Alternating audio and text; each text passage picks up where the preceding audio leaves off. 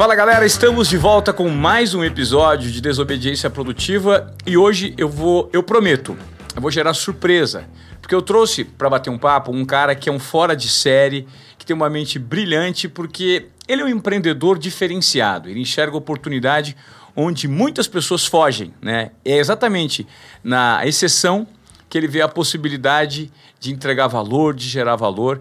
Eu tenho o prazer hoje de receber aqui o Marcos Vinícius, mais conhecido como Marquinhos do movimento Happiness.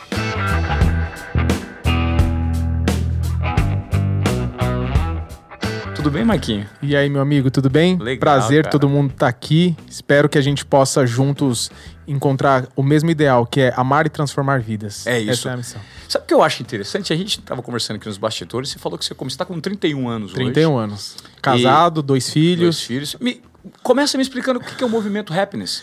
Cara, o movimento Happiness ele nasceu de uma paixão que eu tenho, que é de amar e transformar vidas de pessoas. Mas eu acredito que você só consegue fazer isso quando você gera resultado para alguém. Então, o movimento Happiness ele é um movimento social que transforma a vida de pessoas através da geração de negócios nas favelas e comunidades do Brasil. Então, meu, meu principal meu principal ativo é mostrar para as pessoas que elas têm tudo o que elas precisam para prosperar, elas só não sabem que elas têm. Então, tem um tripé que é dar educação financeira para as pessoas, para que elas entendam que, às vezes, a, a falta de gestão financeira dentro das suas casas não é pelo fato de ganhar pouco, é pelo fato de gastar mal. Item número um.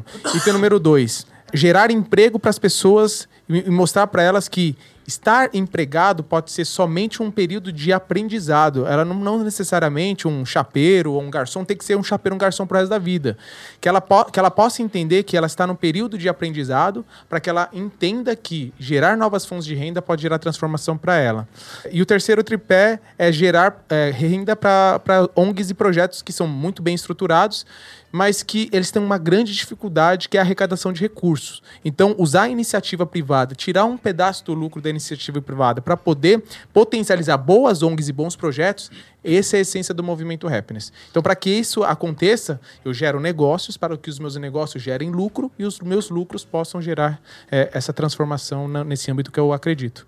Que interessante esse, esse formato de pensamento, né? Porque ele se retroalimenta. Exato. É algo que está vinculado à geração de valor, geração de, de- de, é, valor financeiro, valor de autoestima. Até porque, Ivan, eu não, eu não vejo problema nenhum em você ganhar dinheiro. Você ganhar dinheiro, ser feliz, é muito importante. Claro. Até porque você só consegue transformar alguém se você está transbordando dentro de você. Então você gera um transbordo dentro de você, atinge a sua família, para sua família atingir as pessoas que estão à sua volta. É como se você se conecte a uma fonte que tem 10 mil litros e você é um copo de. você é uma caixa d'água de mil litros. Quanto mais vai caindo dentro de você, mais vai transbordando, para que você possa impactar outras pessoas. Mas para que isso aconteça, você tem que gerar dentro da sua casa. Então, ganhar dinheiro, ser feliz é legal, mas não pode ser só isso. Então a gente, então eu acredito que quando você ganha dinheiro, é feliz, mas faz o bem, deixa um legado para as pessoas que estão à sua volta, você torna a sua vida muito mais completa e com um significado muito maior. Por isso que eu gero negócios, tenho lucro, mas parte do meu lucro é destinado a potencializar pessoas, projetos e ONGs que eu acredito. Fantástico. Isso é muito conectado com o momento que a gente vive, né, Marquinhos? Olha, eu preciso confessar para vocês que estão aqui acompanhando a Desobediência Produtiva que eu tive a oportunidade de conhecer o Marquinhos num bate-papo online, né, que nós Foi. tivemos, que foi um fórum promovido pela Instituto Recomeçar. pelo Instituto E Recomeçar, Ação como- pela Paz. E Ação pela Paz, o Instituto Começar, o Recomeçar, na verdade, ele dá atendimento, foco e direcionamento para os egressos do Isso. sistema carcerário. É a né? casa do egresso, É né? a casa do egresso. Exato. E, você tem algum trabalho desenvolvido com os egressos, Sim, Marquinhos? sim. É, em maio de 2020, né, no meio da pandemia, uma- um, grande amigo me conectou com uma, uma mulher chamada Solange e ela é coordenadora do Instituto Ação pela Paz. Aí eu comecei a conversar com ela, não sabia o que, que era, e ela é, uma, é um projeto que é associado pela Porto Seguro, pelo Dr. Jaime, e, e só dá foco a projetos de egresso do sistema carcerário. Eu olhei esse cenário e falei, pô, eu quero me imergir, eu quero entrar nesse universo, né? E aí eu descobri quatro coisas que mexeram muito comigo. Primeiro delas é: Brasil tem a terceira maior população carcerária do mundo, que cresce a uma taxa de 15% ao ano. Um, um egresso, egresso é o cara que sai do sistema carcerário. Quando sai, demora em torno de quatro anos para conseguir um trabalho, porque ninguém quer contratar um ex-presidiário, e 75% volta para o crime por conta de falta de oportunidade. Perfeito. Então eu olhei aquilo e falei, cara, eu preciso fazer alguma coisa. Quebrar essa estrutura, né? Exato. Preciso fazer alguma coisa. Eu preciso olhar pro cara que saiu de lá e quer recomeçar a vida. Porque eu também cometi os meus erros, né?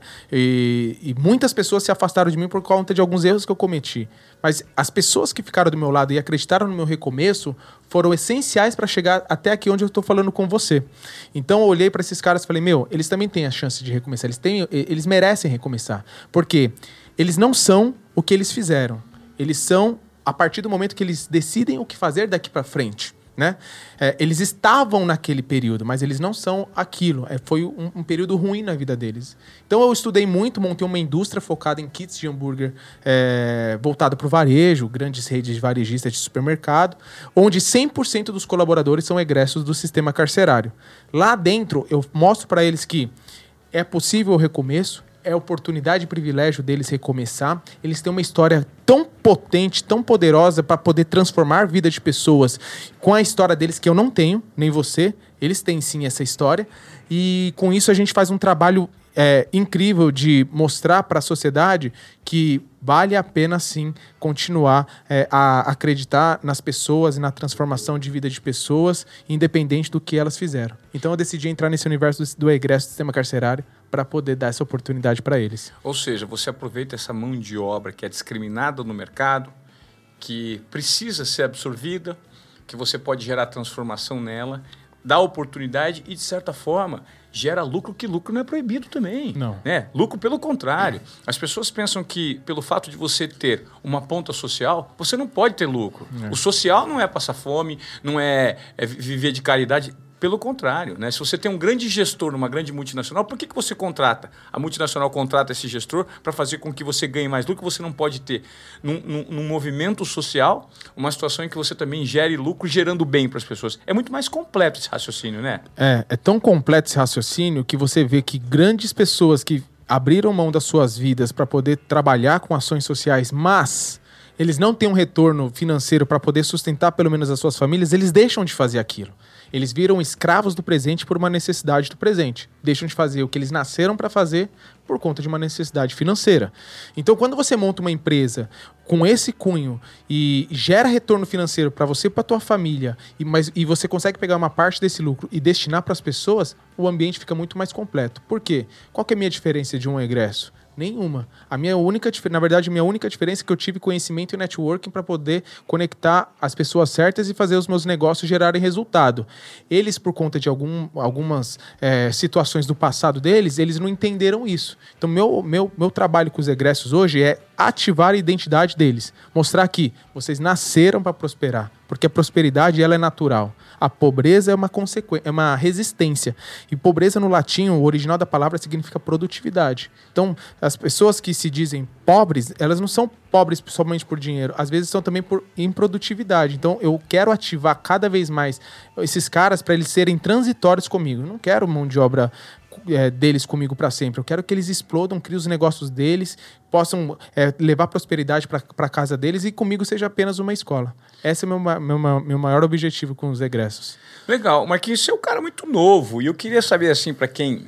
Curiosidade minha, também para que o nosso público, né, que está aqui acompanhando a Desobediência Produtiva, eu, eu sempre trago convidados que têm uma história muito interessante, têm um conhecimento para compartilhar. E eu noto na sua fala é, uma facilidade muito grande de se expressar, de elaboração de ideias, uma retórica, um discurso muito acertado, afinado, uhum. ajustadinho ali. Você tem apenas 31 anos. É, eu queria que você me falasse sua origem. Porque as pessoas ficam pensando, cara, quem está do lado de lá? Será que você é, um, é rico, estudou fora? É. É, vamos contar um pouco da sua história? Vamos. Ivan, é, meu pai veio da roça, de Minas Gerais. Carlos, minha mãe Antônia veio do interior de São Paulo vieram para São Paulo com a cara e com a coragem para poder conquistar algo melhor, né, para eles, né? Eles se conheceram e ficaram juntos porque engravidou de mim, mas é, de uma maneira muito simples, né? Eu morava no, eu, nasci no centro de São Paulo, no bairro da Bela Vista, e, e minha vida eu nunca passei fome, mas eu passei muitas vontades, porque meus pais não tinham condições de me dar as coisas, né? E desde os meus nove anos eu fico eu, eu, eu tenho uma mente ativa de como pensar, como gerar coisas para que eu não dependa de ninguém para conquistar as coisas que eu quero. Então, comecei a fazer. É, minha mãe alugava fita cassete, chamava meus amigos para ir lá em casa e vendia o ingresso do cinema com pipoca da casa da minha mãe e eu vendia manteiga S para gerar um dinheirinho. Com 12 anos, eu comecei a formatar computador dos meus amigos para gerar um dinheirinho. Só que eu nunca gostei de estudar. Sempre fui um moleque que odiava estudar, né? Empreendedorismo na veia desde muito cedo, né? É, mais ou menos. Porque meus pais são empreendedores, né? Tá. E aí, com 13 anos, meu pai falou assim: Ah, você não gosta de estudar, então você vai trabalhar. Eu falei, beleza, né? Meu pai tinha uma empresa prestadora de serviços para condomínios.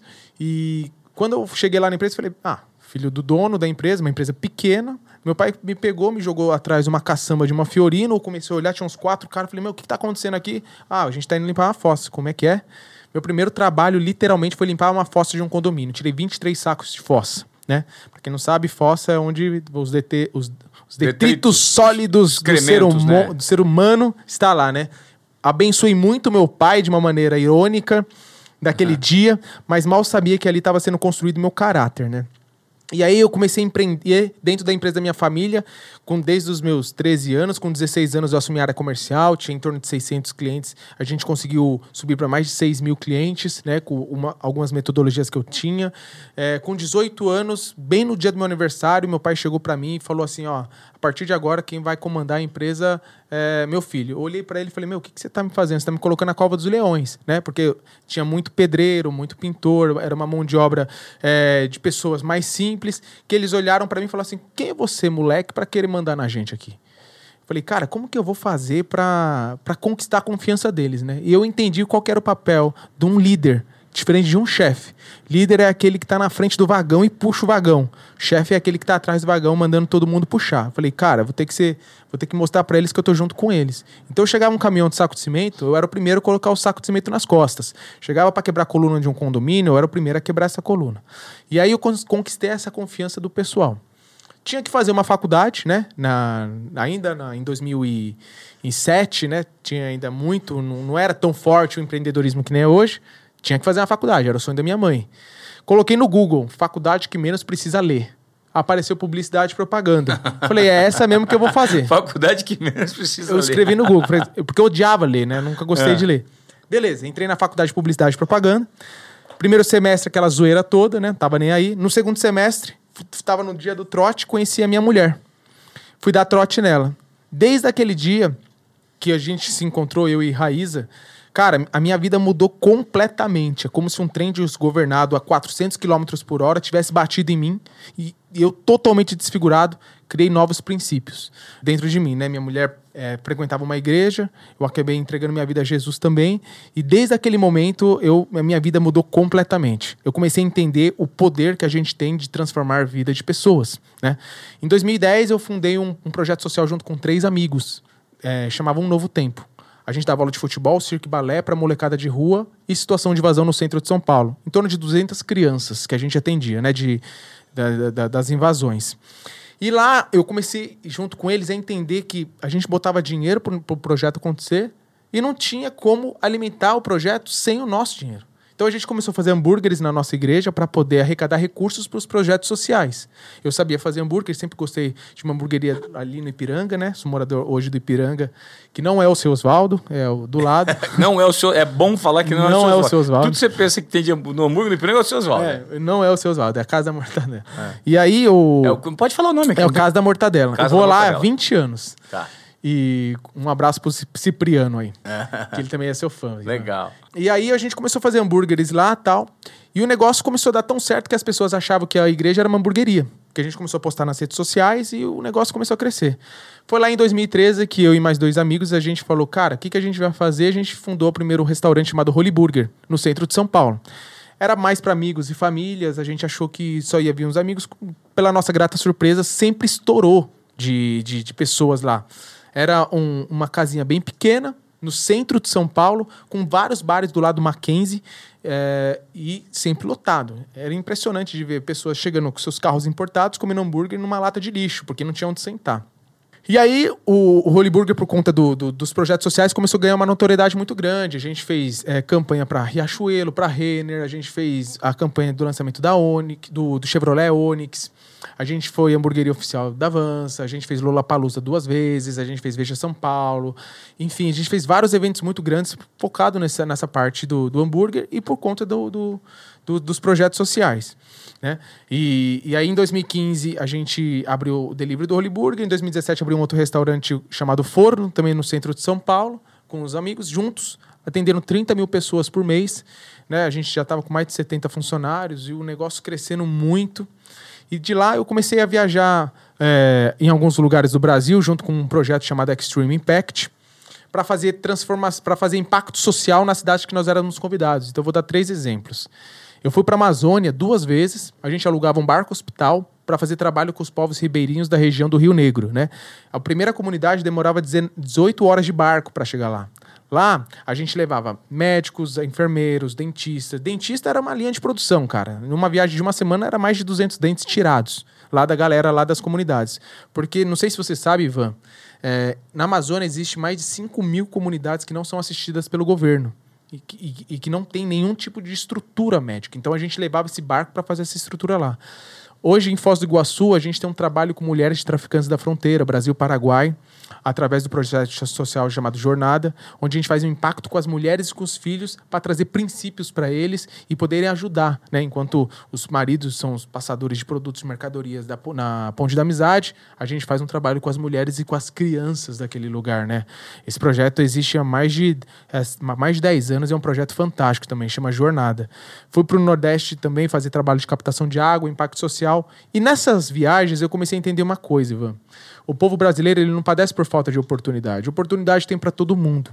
O povo brasileiro padece por falta de conhecimento e conhecimento limitante, principalmente pelo fato do, das características que as pessoas têm, é, da falta de educação e ao acesso ao conhecimento. O conhecimento ele é de graça, né? está aí para todo mundo.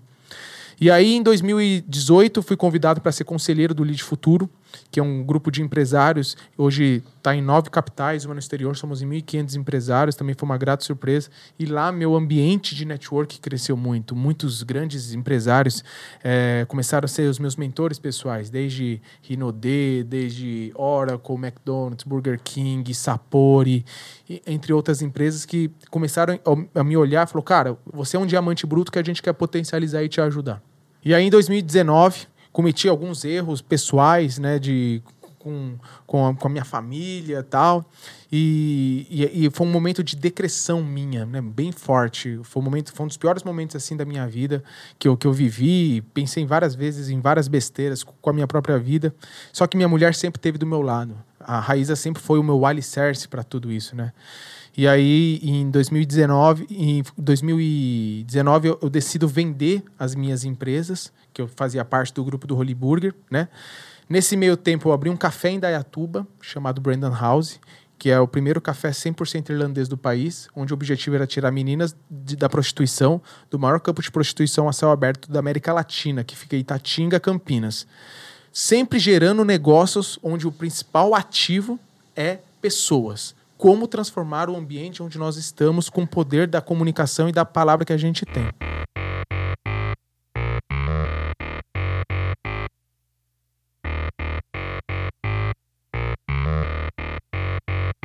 Por conta de tudo isso, eu tava um dia com a minha família, né? Eu, eu Raíza e os nossos dois filhos. A gente estava na igreja, né? Participando de um culto. Foi um dos piores da minha vida, assim. Eu senti claramente um, um o, as crianças estavam muito agitadas tal. Eu estava num processo de comprar o, os meninos do Holy Burger. É, e aí eu senti no coração assim, até que ponto eu abriria mão de tudo que eu tenho para viver uma parada muito louca. Aí eu falei pra Raíssa, falei, acho que não é para eu comprar a empresa, acho que é para eu vender e começar um negócio novo, né? Você recebeu um insight. É. E eu decidi seguir o meu coração.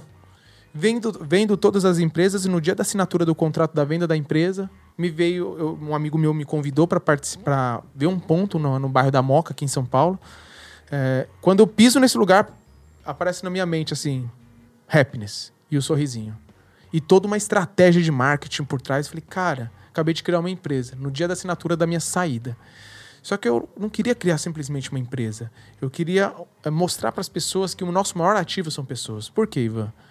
As empresas são criadas para solucionar problemas de pessoas. Elas são feitas por pessoas para pessoas. O maior segredo, o maior ativo de um empreendedor é lidar com pessoas, ser especialista em pessoas. Porque pessoas vão tentar te destruir, mas pessoas também vão te reerguer. Pessoas vão tentar te jogar para a lama, mas outras pessoas vão curar sua alma.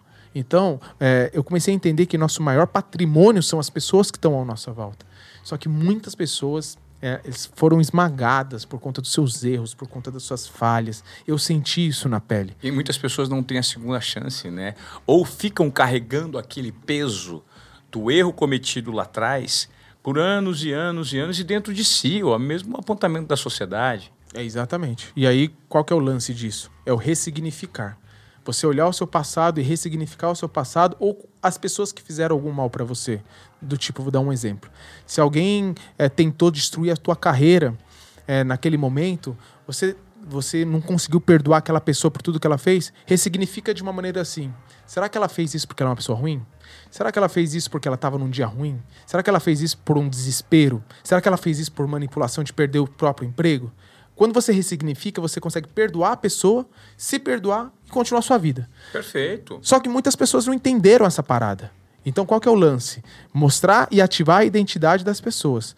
Porque, é, um, um, exemplo é, os jovens usuários de drogas, eles entram no mundo das drogas porque são influenciados por outras pessoas, por falta de identidade. Ele quer viver num ciclo social que ele não pertence, ele não consegue estar no ciclo social e na primeira oportunidade que alguém abre uma porta para ele, ele vai e faz, baseado no que o outro fala dele. Eu, deixa só, isso é muito interessante o que você está me falando, porque recentemente a gente está gravando esse podcast aqui, ele vai entrar é, logo na sequência aí. Essa gravação acontece com mais ou menos uma semana de antecedência, mas há cerca de 10 dias eu, eu gosto muito de conversar. Eu sou um cara de comunicação de fato, com todos é. os níveis sociais, né?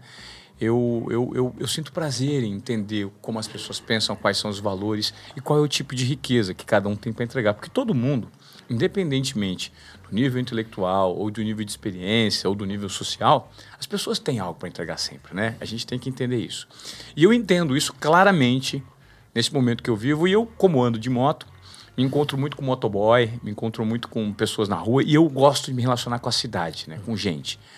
E há duas semanas eu bati um papo com dois meninos que estavam fazendo entrega de delivery, esses aplicativos né, de delivery, e os dois de bicicleta, e eu vi que os dois estavam lá andando, tá, parei na esquina, falei, eu cheguei, vamos trocar uma ideia? Os caras, pois não, tio. e aí, pô, eu falei, ô, oh, chega aí. E eu comecei a bater um papo com os caras e gravei. Falei, posso fazer um vídeo com vocês? Quero saber a realidade de vocês. E aí os meninos estavam falando que estavam ali na bicicleta para fazer entrega, porque é melhor isso do que fazer coisa errada. Eu falei, mas que, como fazer coisa errada? Eu falei, é, esse cara aqui da minha camiseta, ó, esse cara aqui passaram ele. Esse aqui morreu num tiroteio com a polícia. Eu falei, por quê? Ah, a gente era do Jardim Alba, né? É, Jardim Alba. Jardim Alba, lá é a boca quente. Hum. E a gente. Eu falei assim, mas vocês conviveram com gente, é, né, assim, que, que vive o mundo do crime? A gente mesmo, a gente cansou de meter revólver na cara das pessoas. O moleque falou, eu cansei de meter o revólver na cara dos outros. Só que hoje aqui eu estou no caminho do bem. Moleque de 18 anos, outro de 17. E aí eu fui entender, fui mas por quê? Ah, porque a gente quer ter um negócio, a gente não tem oportunidade. Eu sou criado com a minha avó, é, todo mundo lá no meu meio faz isso. Então a gente fica, quer comprar um par de tênis, quer comprar alguma coisa, quer comer um negócio diferente, não consegue e não tem oportunidade. E a gente é influenciado. Então a gente caiu nesse erro, mas aqui está tentando é, inverter essa situação uhum. e seguir o caminho do bem. E como é muito mais difícil seguir o bem nessa circunstância, né? Claro. É muito difícil. Para quem tem uma maturidade de 17, 18 anos e nunca teve um estímulo de despertar o que eles têm de bom para entregar para a sociedade, mas sim o que é motivo de inveja, um motivo de disputa de poder, motivo de, de, de autoestima. Né? Até porque, Ivan, você, você consegue perceber assim. Uh, independente da sua classe social e da grana que você tem ou sua família tem, se você tem dentro da sua casa pais que dão princípios aos seus filhos, você pode ver que o cara pode vir de uma classe de periferia hiper baixa ou de uma extrema pobreza, mas se o cara tem princípios, ele nunca vai por um caminho errado. Agora, quando você não tem dentro de casa uma base familiar com princípios, você cria filhos sem identidade. E a primeira conexão que ele for fazer com alguém que tem identidade bem definida, sendo ela boa ou ruim, vai levar o cara para aquele caminho. Agora eu vou te falar de uma, vou fazer uma provocação. Então você tomou, to, tocou num assunto interessante. E quando nós temos às vezes figuras em que não tem esses princípios dentro de casa, veem os pais fazendo coisas erradas e mesmo assim conseguem seguir o caminho do bem, porque sabem que aquilo não é certo. A gente existe, a gente, a minha mãe é fruto disso. A minha mãe ela, ela, ela viveu uma situação muito difícil assim. Né? Um, um pai teve muito pouco contato. Minha mãe não sabe quem é o pai. É, e eu, mãe, você me desculpa, tá? Eu acho que eu nem sabia se eu podia falar isso aqui no nosso podcast. É que eu tenho tanto orgulho da sua história, mãe. E a gente tem que conversar. Isso é um assunto recente. Eu tenho 44 anos e tenho conversado isso recentemente com a minha mãe. E minha mãe sempre me falou que ela ela estava ali, era o, era o, o ruim para fazer. Uma origem paupérrima. E, e ela seguiu o caminho do bem. Isso é possível também. É tão possível que você consegue entender que as pessoas que fazem isso são pessoas que vão inspirar histórias de pessoas. É. Ou seja, sua mãe é sua grande inspiração. Minha grande então, é, a mãe do Ivan, não ache que isso é uma exposição, ache que isso. É, é entenda que isso é geração de, de energia para poder impulsionar outras pessoas a escutar a tua história, se inspirar na sua história e poder levar o bem que você fez na vida do Ivan, onde o Ivan agora está levando o bem para tantas e tantas pessoas, para que possa continuar impactando. Então eu sempre falo: o silêncio é o, ma é o maior inimigo da prosperidade, porque você tem todo mundo tem uma história boa ou ruim, mas Use sua história como um canal de energia para poder impactar a vida de pessoas. Às vezes, o seu silêncio pode ser um grande inimigo da prosperidade da pessoa que está no seu redor, é que é a sua história. Perfeito, muito, mas muito interessante. Marquinho, você você estava me contando no início, né, que agora recentemente você você montou uma hamburgueria em Heliópolis, Isso. que acho que é a maior favela do mundo, né? Hoje é a maior favela do Brasil. Do Brasil, é, é uma das maiores do mundo, é né? É uma das maiores do mundo. Hoje Heliópolis deve estar em torno de 350 mil habitantes, né? Puta merda, é uma cidade de, de médio grande porte do interior de São Paulo, né? É, com então, certeza. E, e, como que veio esse insight? Então, assim, ó, você me, me disse no começo aqui, antes da gente começar... Na verdade, antes da gente começar a bater esse papo gravado, você me falou, pô, aonde todo mundo foge da oportunidade, porque acha que não tem valor, é para onde eu vou. É. é. E você vê que aí, nesse nosso bate-papo aqui, pouco eu falei de negócio. Sim. Porque o nosso maior patrimônio são pessoas. Os negócios são consequências, o dinheiro é consequência do valor que você gera para as pessoas. Senão você vira somente um produto. E aí, dentro da favela, um dia eu estava conversando com um amigo meu que mora em Heliópolis, eu moro lá perto também. E ele falou assim: Cara, por que, que você não traz a. Já tinha inaugurado a Happiness na Moca. Uh, as hamburguerias, 10% do seu faturamento é destinado a potencializar projetos sociais nas comunidades que a gente está inserido. Então, a unidade da Moca potencializa um projeto social na Moca que chama Lar Redenção que cuida de crianças portadoras de necessidades especiais que foram abusadas e maltratadas fisicamente pelos próprios familiares e resgatadas pelo Conselho Tutelar. E no Heliópolis, é, eu tinha inaugurado em agosto de 2019. Quando foi lá para novembro de 2019, um amigo meu falou assim: Cara, por que você não traz a sua hamburgueria aqui para Heliópolis? Eu falei: Mas por que não, né? Falei: me, dá um, me leva lá para dar um rolê. Comecei a andar lá, eu olhei aquilo, eu tinha participado antes de, de lá num, de um evento com o Ratinho, e o Ratinho sempre falou assim, né? Cara, você quer ganhar dinheiro? Olhe para a classe é, D e E. Olhe para a classe C, D e E, né? do jeito dele, né? Com o café acabando. Ele é um baita empresário, o Ratinho, né? Sim. E aí eu, eu, eu, cheguei lá na favela, olhei aquilo e falei, caraca, mano, tem uma baita oportunidade aqui. Por que, que ninguém nunca olhou isso, né? Muito, de, muito é, baseado na opinião alheia. De novo, as pessoas elas são influenciadas pelo que os outros dizem. Ah, vamos ali pro centro. Ah, vamos todo mundo pro centro. Mas por que, que você está indo pro centro? Ah, não sei, tá todo mundo indo pro centro. E aí eu tenho um olhar de eu vou olhar para onde as pessoas não olham. Isso é a essência da desobediência produtiva. Ah, é verdade. É, por isso que você tá aqui. eu não, isso é um comportamento de desobediência produtiva. É, porque você tem que. Porque nem. As pessoas você, falam. Você concorda que você é muito baseado em intuição? Confiança, confiança e coragem. E coragem. É isso. Gostei disso aí, hein, Ivan? Né? Vou copiar. Pode prazer, isso aqui é intuição confiança. Vou copiar. Esse é o tripé da base do meu conceito, né, do nosso movimento, da palestra que eu apresento também. E é, é muito o que representa a sua maneira de conduzir a vida, né?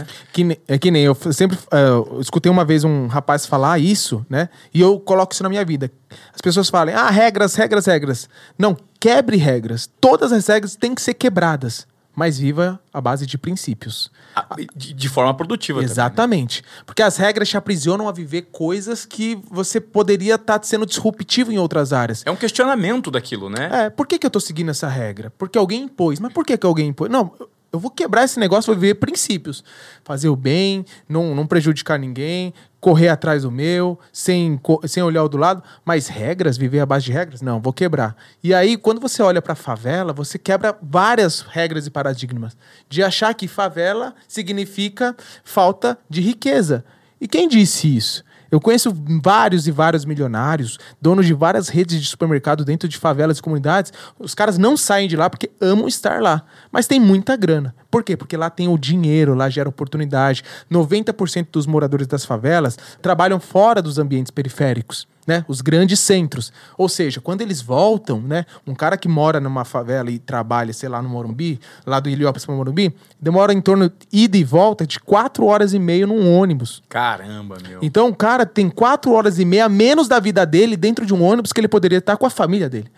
Então eu olhei para lá, falei, cara, aqui tem uma baita oportunidade, eu vou abrir aqui. Mas eu não vou abrir algo ruim. Chamei um arquiteto, falei, cara, que é o, que é o, que é o Renato da Quadrado, que é o meu irmãozão. Falei, cara, Vamos construir uma parada disruptiva na favela. Vamos fazer o restaurante do centro do, das áreas nobres de São Paulo dentro daqui. Por que, que eles não podem também ter essa qualidade aqui Fantástica dentro? Fantástica essa ideia, cara. E, e aí eu, eu decido fazer essa parada, cara, com, com equipamentos de alta qualidade, um hambúrguer Angus de 160 gramas a 10 reais, com uma margem de lucro de 200%. E eu fiz uma baita estrutura lá, bem legal, com mesa em cima do container, na frente, enfim. E eu, eu lembro uma, uma, uma uma cena que me marcou muito, Ivan, foi quando três crianças estavam passando assim, né? Os, molecão da, da favela e entrou. Nossa, tio, posso entrar aqui? Pode. Mas, tio, olha que coisa linda isso aqui. Mas por que, que você tá fazendo isso aqui, tio? Ninguém olha aqui pra gente. Falei, cara, porque eu não tô olhando pra onde vocês moram, eu tô olhando para quem vocês são. Pessoas. Eu não tô num ambiente de. Só porque eh, vocês intitularam isso aqui favela. Não, mano, isso aqui é a casa de vocês. Tem que parar de achar que eh, favela é um lugar de gente ruim, um lugar de gente que tem, só, só tem pobreza e que lá não, não, não ando bem. Não, lá tá a maioria dos, dos nossos colaboradores, dos nossos restaurantes, das suas, das suas lojas de roupa, das suas lojas de esporte. Cara, os caras moram lá. São felizes, são honestos, são do bem. E aí eu pensei mais ainda, vou contratar 100% dos colaboradores da favela para que eles tenham qualidade de vida com as suas famílias. Então, o cara que demoraria 4 horas para chegar no restaurante no Morumbi, hoje o cara demora 20 minutos, 10 minutos. Pode ir a pé e tem tempo de qualidade com a sua família. Então, quando eu abri dentro da favela do Heliópolis, esse foi o meu maior objetivo dar educação financeira, gerar renda e emprego dentro da favela e mostrar que lá é lugar de gente feliz, de gente do bem e que quer ter um futuro próspero também. E detalhe, de gente que gasta bastante dinheiro, que dá para obter muito lucro lá dentro, né? Quer, quer alguns exemplos? Eu vou dar alguns exemplos interessantes. 85% do, do, do faturamento que eu tinha dentro que eu tinha, né, que eu tenho dentro da favela é dinheiro ou débito porque as pessoas não têm crédito. Lá na Moca, é, 15% é dinheiro ou débito. As pessoas passam no crédito. Mais uma informação: as, é, as lotéricas lá dentro da favela são lotadas, porque as pessoas elas ainda têm aquele paradigma de usar o celular, usar o aplicativo. As Casas Bahia que mais fatura no Brasil tá dentro da favela do Paraisópolis. O Burger King, que mais fatura, tá na porta da favela do Paraisópolis. Ah, e a Casa Bahia com menos inadimplência também tá dentro da favela. Impressionante, é, né, cara? Cara, é, tem, um, tem até operadora de celular dentro da favela, o Paraisópolis Celular, né? Quando eu fiz o G10 das, das favelas junto com o Gils, com o pessoal de lá, os caras criaram um chip de celular para os moradores da favela. Tem 50 mil pessoas usando aquele negócio. Ou seja, tem tem diamantes brutos dentro da favela. A única coisa que a gente tem que fazer é lapidar e gerar valor. Então, fui disruptivo ao ponto de mostrar para outros empreendedores, empresários, de que pode montar os seus negócios aqui. A sua mão de obra está aqui. Vai ser mais barata, as pessoas vão trabalhar mais felizes, porque você pode almoçar dentro da sua casa, com a sua família, e com um custo de aquisição muito mais baixo. O mesmo imóvel que eu pago lá na favela R$ 2.500, eu pagaria fácil 15, 20 mil reais aqui no centro de São Paulo e eu consigo atingir bairros ao redor da favela do, do Heliópolis. É ser disruptivo, Ivan. E isso, isso não significa, Marquinhos, a gente precisa quebrar alguns pensamentos equivocados preconceitos mesmo, destinados à camada mais baixa da população, que na favela só tem pobre, tráfico, e você precisa é, é, respeitar quem está lá. O respeito existe, mas não é um lugar único e exclusivamente governado por bandidos. Por exemplo, Eu acho que o medo de muito empreendedor, pô, eu vou montar um negócio na favela. Você monta um, um negócio num lugar desse, as pessoas respeitam, as pessoas não vão quebrar, não vão meter um revólver na tua cara. Pelo contrário, eles percebem que você está apostando naquele ambiente, naquele ecossistema e que você está trazendo valor e autoestima para aquele nicho. Você falou uma coisa que para mim é a chave da minha vida, que é o medo. As pessoas, para quem eu pergunto, falam assim: qual que é o inimigo do bem? As pessoas, ah, o mal. Eu falei, não, é o medo. O medo é o maior inimigo da prosperidade de qualquer pessoa. O medo da morte, o medo da doença, o medo da pobreza, o medo de não ser aceito, o medo de abrir um negócio, o medo de fechar um negócio, o medo de casar, o medo de ter uma família. O medo, ele, ele trava as pessoas de poderem dar o seu next level, né? De dar o seu próximo passo. E esse medo que você vê nas pessoas de, putz, eu queria montar um negócio, mas se não der certo, já para. Ah, eu, eu queria ter minha família, mas e se não, não, não conseguir? Trava. Ah, eu queria fazer. Mas e se. Ah, eu queria sair do meu emprego CLT e, e arriscar. Mas e se eu perder minha segurança financeira? O medo vai travando as pessoas. E eu mostro para todo mundo que estabil... É, prosperidade não tem estabilidade. É um mar revolto pra caramba. Mas sempre o, o resultado final ele é positivo. O objetivo, ele tá sempre lá. Você sabe qual, onde você quer chegar. O caminho é tortuoso. É o que a gente estava falando antes. Ser empreendedor é isso, cara. É 90% do seu tempo você com frio na barriga, você falando, cara, vai dar errado o tempo todo, por que, que as coisas não prosperam para mim? Mas quando chega os 10%, você vai lá e fala, cara, graças a Deus. Que eu fiz isso. Que eu fiz isso. É interessante que você falou que eu tenho um pensamento que eu coloco no meu curso de comunicação. Eu montei um curso de comunicação ano passado, que é muito baseado é, nas pessoas se apropriarem daquilo que de fato elas sabem para elas gerarem valor. Quantas pessoas, de repente, você conhece que sabem muito sobre algum aspecto, mas são travadas porque também têm medo de colocar para fora. Medo de julgamento, crenças limitantes. Enfim, são pessoas que às vezes são envergonhadas mesmo. O antídoto contra a vergonha é a empatia. É. Então, esse curso tem como objetivo estimular as pessoas a terem uma comunicação mais afinada para elas gerarem transformação por meio do conhecimento que elas têm, às vezes não conseguem colocar para fora. E nesse curso eu trouxe, é, eu, eu, fui pegando elementos né, para a formatação desse curso em tudo que eu consumo, né? Desde documentários, livros, séries do Netflix, um filme de cinema, um podcast que você ouve.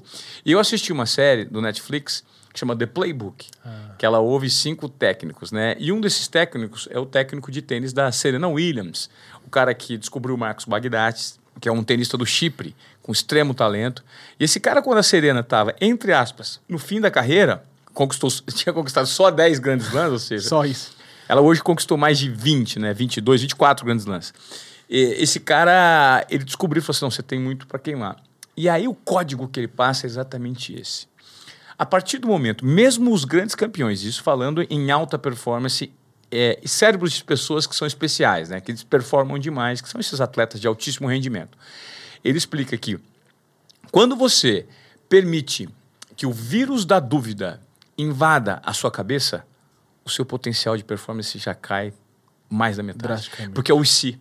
Por quê? Porque o medo passa a te dominar. Ele passa a te dominar porque quando você usa o seu cérebro para se focar no seu verdadeiro potencial, ele está focado ali. Agora, quando você reserva parte dele para deixar de desfocar nesse potencial e focar no e se, você permitiu que o vírus da dúvida penetrasse. Quando o vírus da dúvida penetra, você cria o um conflito interno. E o conflito interno permite você de focar todas as suas forças naquilo que você se propõe a fazer, que faria com maestria se a dúvida não tivesse implantada.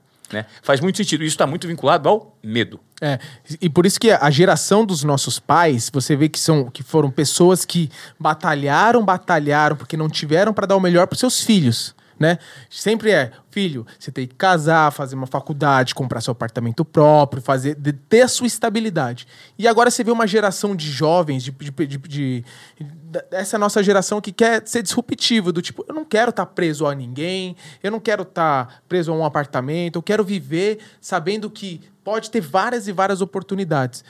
Infelizmente, existem muitos e muitos empreendedores de palco que acabam é, vendendo coisas ali que não viveram, mas que possam inspirar outras pessoas, beleza, está fazendo o seu papel. E, mas o medo que eu vejo, principalmente na, na galera com quem eu convivo, é latente. Quer estabilidade o tempo todo, não quer sair da zona de conforto, mas é infeliz.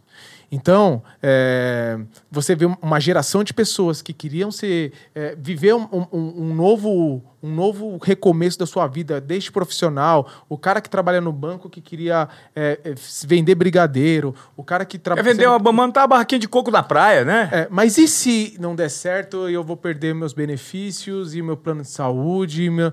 e esse e se faz a pessoa se tornar infeliz porque quer viver à base da, da, da, da estabilidade. Então, esse vírus do medo, do, do da, dúvida. da dúvida, é muito baseado com as pessoas com quem você convive, né? Existe alguém que falou que nós somos uma média de cinco pessoas com quem a gente convive. Sim. Então, olhe para o seu lado, você que está escutando, e pergunte para ele: você acredita que eu vou ganhar o meu primeiro milhão daqui quanto tempo? Se a pessoa não acreditar em você, para de andar com essa pessoa, cara. Porque essa pessoa provavelmente vai impedir de você alcançar o seu objetivo.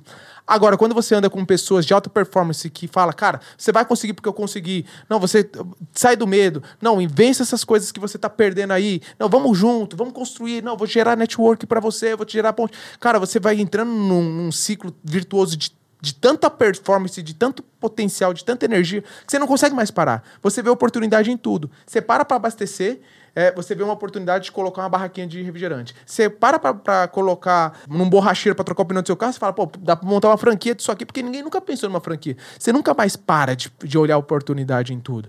Por quê? Porque você começa a andar com pessoas que vão te incentivar o tempo todo a dar o seu melhor. Isso se chama identidade. Quando você descobre e ativa a sua identidade, não tem como voltar atrás. Ninguém consegue mais te tirar do foco.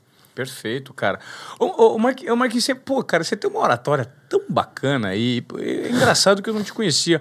Eu sou muito agradecido ao Bruno Bernardo de me apresentar pessoas maravilhosas quando você é exatamente cai dentro do que você falou.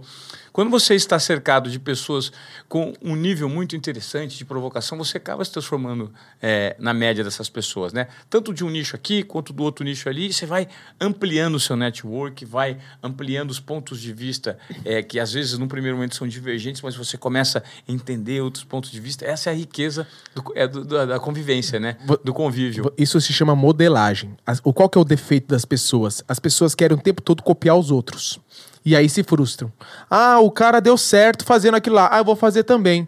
Aí, mas por que, que eu não dou, o cara dá certo e eu não dou certo? Não, cara, você está tentando copiar o cara. É diferente você modelar. Perfeito. O cara deu certo. Mas quais foram as características que deram certo nele? Isso, isso, isso. Vou trazer essas características para minha identidade. E aí eu começo a alimentar esse meu drive dentro da minha cabeça, né? vou atualizando os drives da minha cabeça com a modelagem das pessoas. Então, as pessoas têm que parar de copiar os outros achando que isso vai dar resultado e começar a modelar as pessoas. Olhar as boas características de cada um tem, traz essas boas características para você com a sua identidade e com isso a sua identidade mais as características que você modelou das pessoas, você constrói uma carreira, tanto profissional, quanto pessoal, quanto espiritual, é, exponencial. Por quê? Porque você não é mais baseado no que os outros falam. Você é baseado com o seu próprio resultado. É, e o seu resultado é: eu sou concorrente de mim mesmo. Eu vou parar de concorrer com os outros. Então, os meus desafios são onde eu coloco as pulgas atrás da orelha para que eu possa chegar até lá. Então, quando você já escutou essa frase, né? Ah, eu vou fazer o impossível porque lá tem menos concorrente. Faz sentido, porque as pessoas querem cada vez mais copiar uns aos outros. Ah, o cara está fazendo um curso. Ah, eu vou fazer um curso. Não tem problema, mas você está copiando o cara. Modela as boas características daquele cara. E adapte o seu jeito de ser. Exatamente que foi o que você faz, que foi é, o que você fez exato. e tá explodindo, cara. Por quê? É e hoje as pessoas olham para você e começam a te modelar. Sim. Porque você foi exponencial em tão pouco tempo, tá criando. O seu podcast é um dos mais ouvidos do país. Para mim é uma honra estar tá aqui. Você tá criando vários, várias, várias outras coisas que eu, que eu te acompanho aqui nos bastidores. E não tem como parar.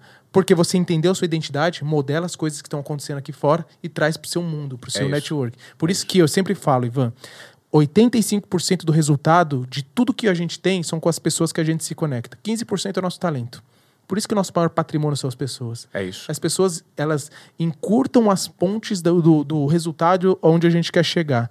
E o curso de oratória, você se comunicar melhor, é fundamental para o seu sucesso. Não acho que você está no seu mundinho, achando que você é o cara, que você tem uma capacidade gigantesca, vai mudar. Não. São as pessoas que estão ao seu lado que vão encurtar esse caminho. Legal. É isso, concordo 100% com você. Perfeito. Essa oratória é algo que eu faço também. Tem um pedacinho do curso que a gente fala disso. Em você, a diferença entre você copiar e você modelar. É. Modelar é você pegar um comportamento de sucesso que, é que você pode ser observado e adaptar para o seu. Então, assim, se você admira a Gisele Bündchen, não pense que você vai ser Gisele Bündchen, né? Só admire aquilo que ela faz e tente adaptar aquele mindset para a sua realidade. Talvez seja um gatilho interessante para você começar a performar, né? Quando você interioriza é, a modelagem com seus próprios valores. Obrigado pelo elogio do podcast. E se você está perguntando desse curso, como faz, a gente vai abrir novas turmas. Fica ligado lá no Instagram, o arroba Ivan arroba Desobediência Produtiva. A gente vai ter novidades sobre esse curso em breve. As, as inscrições estão fechadas no momento, mas a gente vai abrir uma terceira turma. Bom, para você que chegou agora, e, e, não sabe ainda, está ouvindo o primeiro episódio de Desobediência Produtiva, nós estamos aí com mais de 70 episódios gravados, tá? E tem conhecimento tão rico quanto esse que eu estou tendo aqui com o Marcos Vinícius do Movimento Happiness em todos os outros episódios. Então dá uma, uma rolada na barra aí do nosso podcast, que está bem bacana. É, tem conteúdo disruptivo de inovação, mudança de mindset, empreendedorismo, diversidade. Tá bem interessante. Como é que você vê o momento do empreendedorismo em meio a essa pandemia que vai, volta, vacina chegou? 2021, Marquinhos, vai ser um ano interessante para o brasileiro ou vai ser um ano sofrido ainda? Olha, Ivan, eu, eu, sempre, eu sempre falo, uma vez eu, eu conversando com o Mark Tawil, que também é um cara de, da comunicação e é um grande amigo irmão meu. Sim, adoro o Mike. Aliás, pô, uma referência de comunicação também. Tem um ótimo curso de comunicação. É um cara engajado com o mundo corporativo, tem ideias disruptivas. É um cara que eu sou fã, adoro o Mark. E um dia eu vou trazê-lo para conversar aqui. Pode trazer que você vai se, vai se arrebentar, cara. Sim. Mark, um abraço para você, eu te adoro, cara. E um dia eu tava conversando com ele e eu falei para ele assim, Mark, as pessoas precisam entender que nós estamos no mesmo, na mesma tempestade, né? E todo mundo fala, pô, estamos na mesma tempestade, estamos no mesmo barco e agora vai todo mundo afundar. E eu falei para ele assim, Mark, a gente tá na mesma tempestade, mas em barcos diferentes. Tem pessoas que estão com seus barquinhos e tá afundando. Tem pessoas que estão com seus barcos comprando o barco dos outros. Tem pessoas que estão olhando a oportunidade, fazendo cais para trazer os barcos da tempestade. Tem os caras com seus iates passando no todo mundo. E tem caras só olhando os outros afundando para pegar o barco deles. Então todo mundo está nessa tempestade chamada coronavírus, mas com muitas oportunidades olhando para é, é, ao, ao, redor. O que, que as pessoas precisam entender é: 2021 vai ser um ano difícil pra caramba. A gente tem uma instabilidade política, a gente tem uma instabilidade econômica. É, por mais que tenha vacina, é, a gente não sabe quando que é eu, você, quando que nós vamos ser vacinados, né? Eu vi hoje no, no numa reportagem que só 4 milhões de 4,8 milhões de brasileiros foram vacinados, mas nós somos 220 milhões de brasileiros e precisamos de duas doses da vacina. Ou seja, são 440 milhões de doses. E aí uma coisa interessante. Aí a gente não bate nem 1%. Não. Então, tem muita água para rolar, né? Tem muita água para rolar ainda aí. Mas o empreendedor ele tem uma característica que é resiliência, cara. A gente aprende a apanhar todos os dias. Mas uh, mesmo no chão, mesmo caído, a gente encontra forças para levantar todos os dias, porque a gente tem dentro da gente aquela, aquele vírus do bem que faz a gente é, ter uma energia para poder fazer essa transformação. Pode ser dentro da sua casa, não precisa ser transformação social, mas a gente tem algo que motiva a gente levantar todos os dias de acreditar. E o brasileiro ele tem uma característica, né? De acreditar, de, de ser positivo, de olhar para frente, de falar, mano, vamos fazer isso aqui acontecer. E eu vejo esse cenário de empreendedorismo tão forte que você vê que está estourando de cursos de pessoas querendo vender é, empreendedorismo como se fosse algo numa prateleira. E não é. Não é. é. O empreendedorismo, é, todo mundo nasce empreendedor. Você pode ver que o network dentro das favelas funciona assim. O, o cara acabou o gás. Ah, você tem gás? Não, não tem. Quem que tem gás? Ah, o fulano tem. Fala lá com o fulano. Aí o outro vai falar: Ô, oh, você tem gás aí? Putz, acabou meu gás, cara. Mas o outro tem dois botijões de gás sobrando lá. Pede para ele. E você vai vendo que o networking é, é fundamental para você construir grandes oportunidades. Então, nesse cenário de tempestade, de pandemia, de, de coronavírus que a gente está vivendo, o conselho que eu dou é senta e olha grandes oportunidades que estão vivendo. Você pode ver que Netflix nasceu no meio de uma crise. É, o, a própria Apple nasceu no meio de uma crise. Se, se vocês colocarem no Google aí, empresas que nasceram no meio de crises, você vai ver que as empresas hoje em dia, as grandes corporações de trilhão de dólares hoje, são empresas que nasceram no meio das crises, de oportunidades que estavam aparecendo nessas necessidades. Um exemplo: máscaras todo mundo fazendo máscara, máscara, máscara. Aí teve uma empresa que fez uma máscara antiviral. Esse cara da, da empresa da máscara antiviral era uma empresa que faturava seus 2, 3 milhões é, ano, hoje está faturando 40, 50 milhões ano. Explodiu de vender no meio da pandemia. Outros fecharam seus negócios por, por conta de falta de gestão, inovação. falta de caixa, inovação. Então, é, a pandemia veio para reforçar as pessoas que são boas e que continuaram no mercado e mostrar para as pessoas que os seus negócios que já estavam ruins, que precisa se reinventar e um novo começo. Não tenha vergonha de fechar o seu negócio. É, o negócio é sempre se reinventar o tempo todo. Nós somos uma máquina de invenção, né, o Ivan? É, o ser humano ele é muito criativo, cara. Pro lado bom e pro lado lado ruim.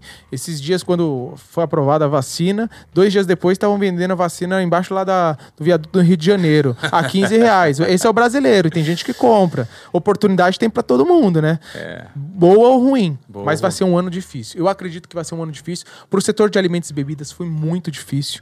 Né? 34 mil bares e restaurantes fecharam nesse período de 2020. Foi muito dolorido. Grandes nomes da gastronomia, faturando seus milhões, também fecharam seus negócios. E não é por falta de gestão, é porque, infelizmente, esse vírus veio, chegou e agora a gente tem que se reinventar para esse novo momento. Esse novo, entre aspas, normal, veio para mostrar que a gente pode viver uma vida muito mais simples dentro das nossas casas com as nossas famílias. A gente não precisa de tanta coisa para viver. A gente não precisa de vários carros, várias motos. Não, cara.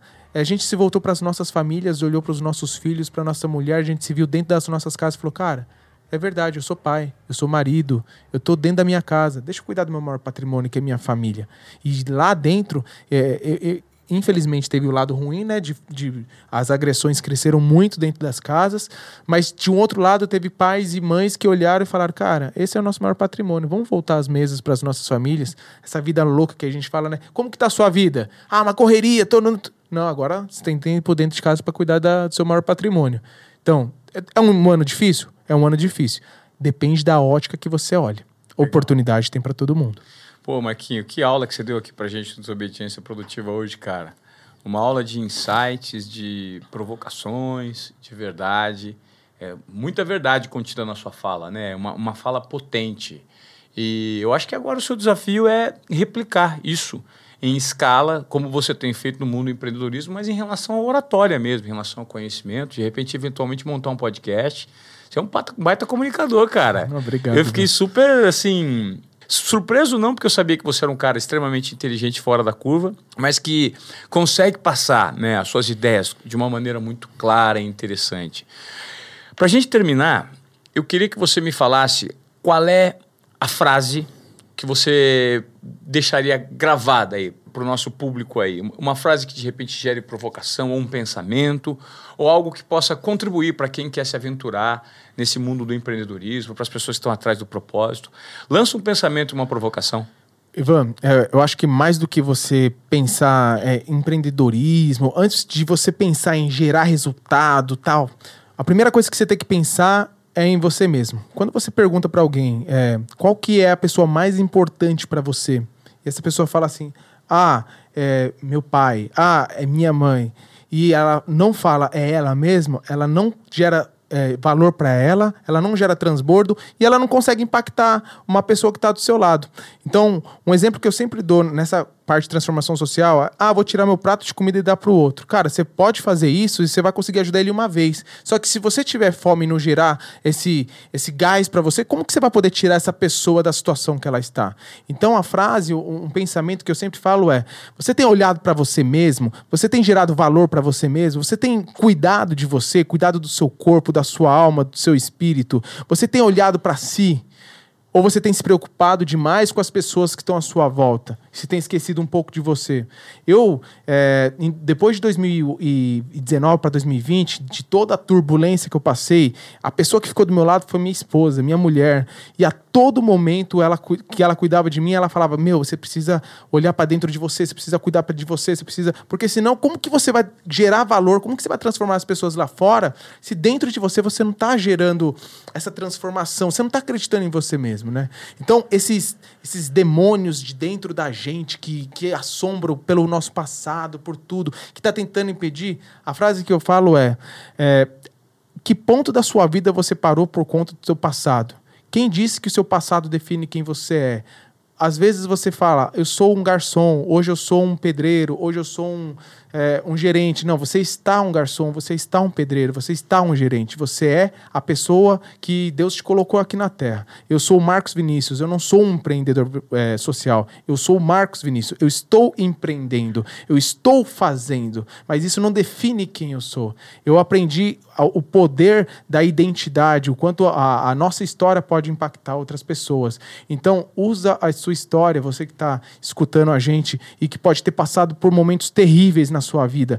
Use isso como energia para poder mostrar para as pessoas que é possível um recomeço, é possível uma nova forma de pensar, é possível prosperar em meio ao caos, é possível você impactar a pessoa que está do seu lado sem pensar grande, sem pensar de uma maneira generativa. Pensa nas pessoas que estão ao seu lado, principalmente na sua família. Cuide do seu maior patrimônio, que é a sua família. O resto é uma consequência de tudo que você vai viver. Nós temos para duas funções aqui na Terra: a, é, desfrutar das coisas boas que a gente tem e governar sobre as coisas aqui na Terra. Por que governar, Ivan?